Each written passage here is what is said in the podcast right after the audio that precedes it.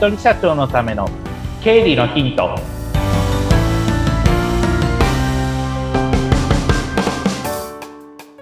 皆さんこんにちは。理財実践塾株式会社の池田孝之です。こんにちは。インタビュアーの水野紅子です。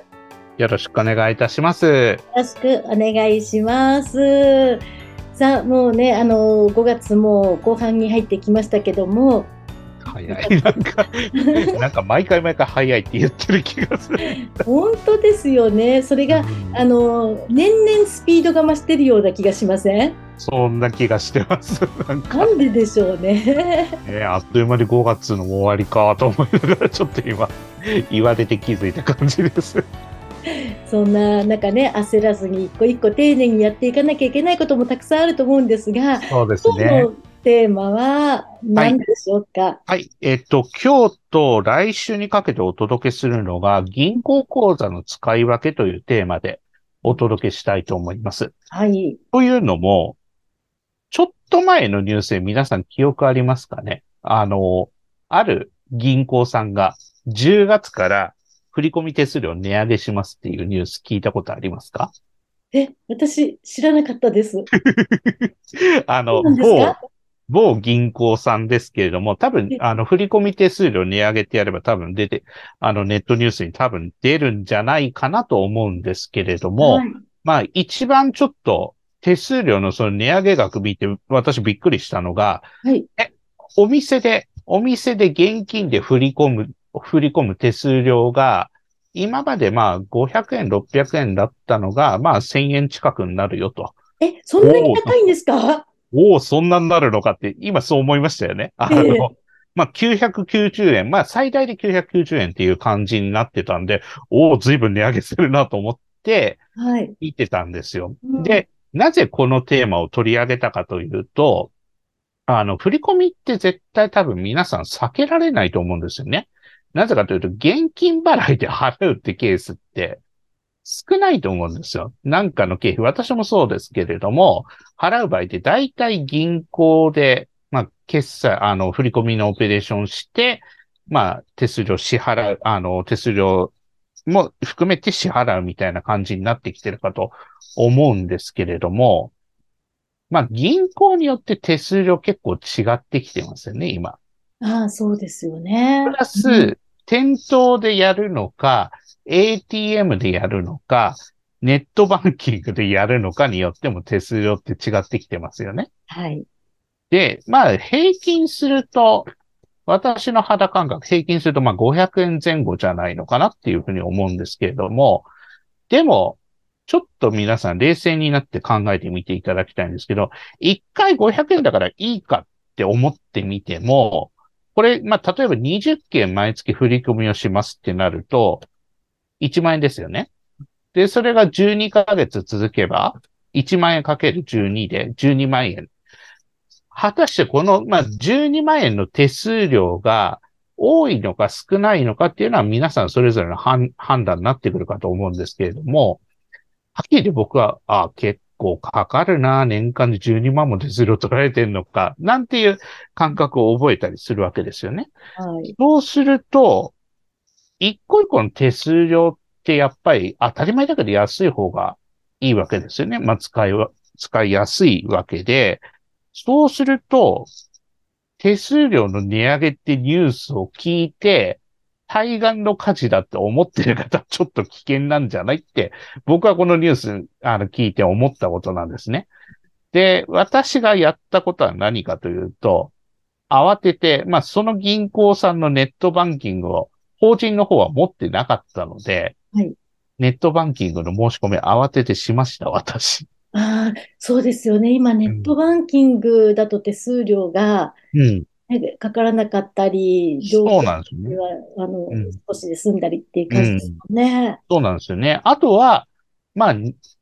ATM に並ばないで済むっていうのはありますよね。それも、あの、夜中でもできちゃうっていうのもいいですよね。そうなんですよね。まさにおっしゃる通りで、うんはい、24時間いつでも、まあ、振り込みの予約もできるわけですから、うん、ちょっと時間のあるときに、あ、じゃあ25日払いだから、ちょっと時間のあるときに25日払いのオペレーションしとこうってなれば、あとは当日までに残高入っていればいいかっていうぐらいの感覚で、で、気がついたら全部もう振り込みされているっていう、そんな感じになってくるわけなので、はい。まあそういったところも使いながら、でも、うちのお客さん最近言われるのが、池田さん、振り込みすらめんどくさいんだけどっていうことを言われるんですよ。ああ、そっかと思って。まあ特に若い方であるほど、それを言われます。うちのお客さんでも、あの、20代前半とか20代半ばのお客さんもいらっしゃるんですけど、振り込みするの池田さんだけなんですよって言ったから分かった。じゃあカカード払い OK にするよって言って、ねあの、カード払いにしてる方もいます。うちの、まあ、あの、経理のその顧問手数料をカード払いでうんやってほしいっていうリクエストがあったから、じゃあいいよ、それにしようっていう話して、うんまあ、その方が、自動的にまあ引き落としできるし、まあ、注意点はもちろんか、あの、管理をしなければいけないっていうところにはなってくるんですけれども、まあ、それであれば、オペレーションの手間すら省けるわけですよね。はいで、そういう感じで、まあ、あの、カード払いをしてってる人もいれば、中には口座振り替えにしてっていう人もいらっしゃいます。まあ、うんカード払いとか口座振り替えだと手数料のことはもちろん、あの、何パーセントか、まあ、例えば3%、4%、5%っていう手数料はかかるけれども、それでもまあ、オペレーションっていうことを比較すれば、まあ、そういう選択肢もありなのかなっていうふうには思うんですが、まあ、でも、多分、総じて言えば振込手数料の方が僕は安いのかなっていう、まあちょっと試算しながらそれは感じることはあるんですけれども、それでもまあ、店頭とかね、あと、ATM とかで振り込みするよりかは、まあそういう方がいいんじゃないのっていうことは最近感じるわけです。で、もっと中には、あの、デビットカードはい。で、あの、わかるかと思うんですけれども、最近、まあ、キャッシュカード見ると、ちょっと、なんか、あの、Wi-Fi のマークに似たような感じの、あの、扇形の線が3つ入っているのがあるかと思うんですけど、それだとデビットが使えるよとか、まあ、ちゃんとデビットっていうふうに書いてあるので、銀行の口座の残高の範囲内で、えー支払いができるっていうのが、まあ、デビットカードの支払いのやり方ですけれども、そのデビットカードの支払いで、まあ、決済している方、まあ、若い方であるほど、意外とそういうことを、あの、活用している方が多いなっていうのを、あの、日々見ながら感じています。うんなので、まあ、よっぽど大きい先、例えば振り込みをしなければいけない、まあ、す数十万単位とかだったら、まあもちろん振り込みとかってなってくるんですけれども、でもまあ、少額の決済とかだったらもう振り込みとかじゃなくてもデビットカードでか決済するとか、カードで決済するとか、もちろんまあ、それは、あの、自分の残高の管理っていうのを事細かにやらなければいけないですけれども、もしそういうのが可能であれば、まあ、管理するの全然苦じゃないよっていう方は、多分そういう方が結果的に支払いもスムーズだし、管理もスムーズになっていくのかなっていうことは、あの、お客さんの動向とか、まあそういったニュースを見ながらちょっと感じたことです。うん私あの、お仕事でカード払いっていうのが今、すごく、あの、びっくりしましたけあど、そんな感じなんですね、今ね。そうですね。カードで払っちゃってる人もいますので、逆にそう、うちのその顧問料とかをカード払いさせてほしいっていうリクエストが、個人事業主の方とかだと結構いるので、逆にまあそういう受け皿っていうのは、まあ用意しといた方がいいのかなっていうのは思うんですね。例えば、えっ、と、まあ私の場合だったらその経理の顧問だったりとか、あとは相談料とかを、まあ例えばペイペイで払えるようにするだとか、あとそれからカードで払えるようにするっていう、そういった環境づくりっていうのも、お客さんの利便性っていうところに立てば、まあそういうのは必要になってくるのかなっていうふうに思うんですね。そうですね。うん、振込手数料っていうことも考慮すると、まあ、一個一個は細かい金額だから気にしないよっていう人ももちろん多いんですけれども、でも、ね、いきなり倍額になるって言ったらちょっと引くし、まあ、あの、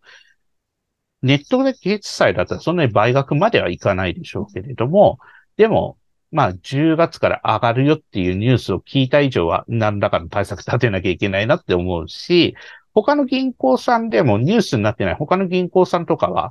あの、手数料去年ぐらいだったかな？去年の秋口ぐらいからちょっと下がったりっていうのもあったり、まあ、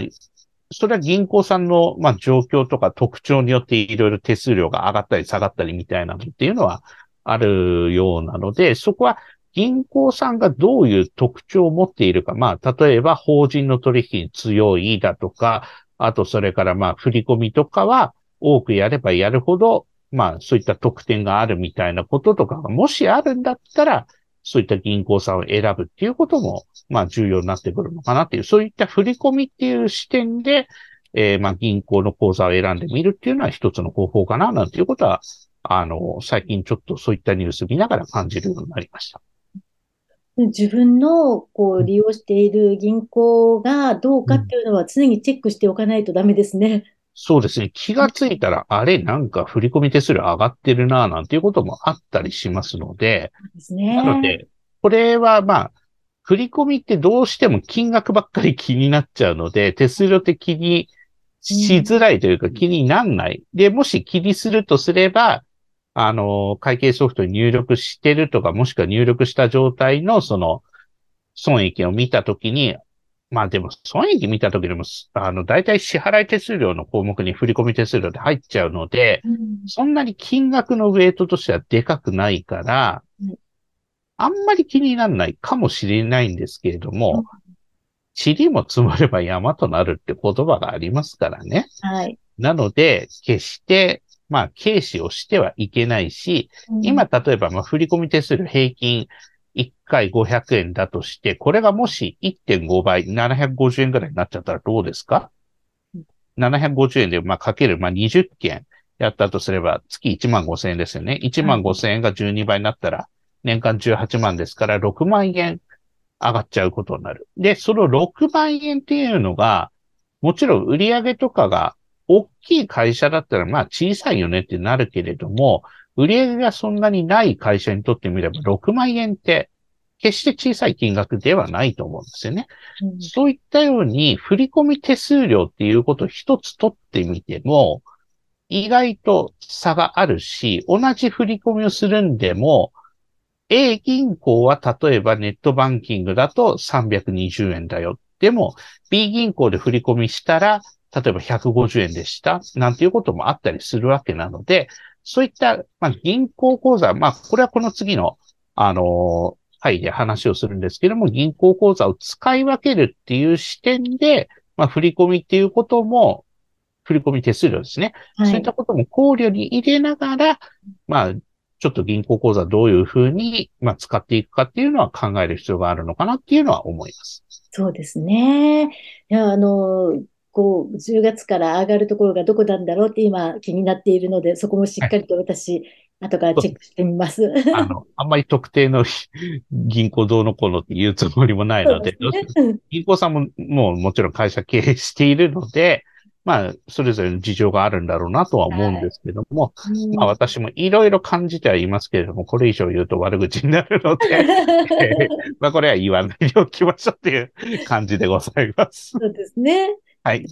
自分が利用している銀行のことをよく知ることは大事ですね。そうですね。うん、なので、ニュースとかもそうですし、店頭のポスターとかも、うん、あの、お知らせしてることが多いですし、あとはまあネットですね。あの、はい、そこの銀行さんのホームページとか見れば、いろいろ情報載ってますので、まあ、ただ振込手数料の話とかってすごい細かい話ですけれども、そういったところも目を光らせるっていうのは経費節約っていう視点に立てば、まあ大事なことになってくるかなと思いますので、そういったところにもちょっと意識向けていただけるといいかなというふうに思います。はい、しっかりとチェックしていきましょう。ということで、はい、今日はありがとうございました。ありがとうございました。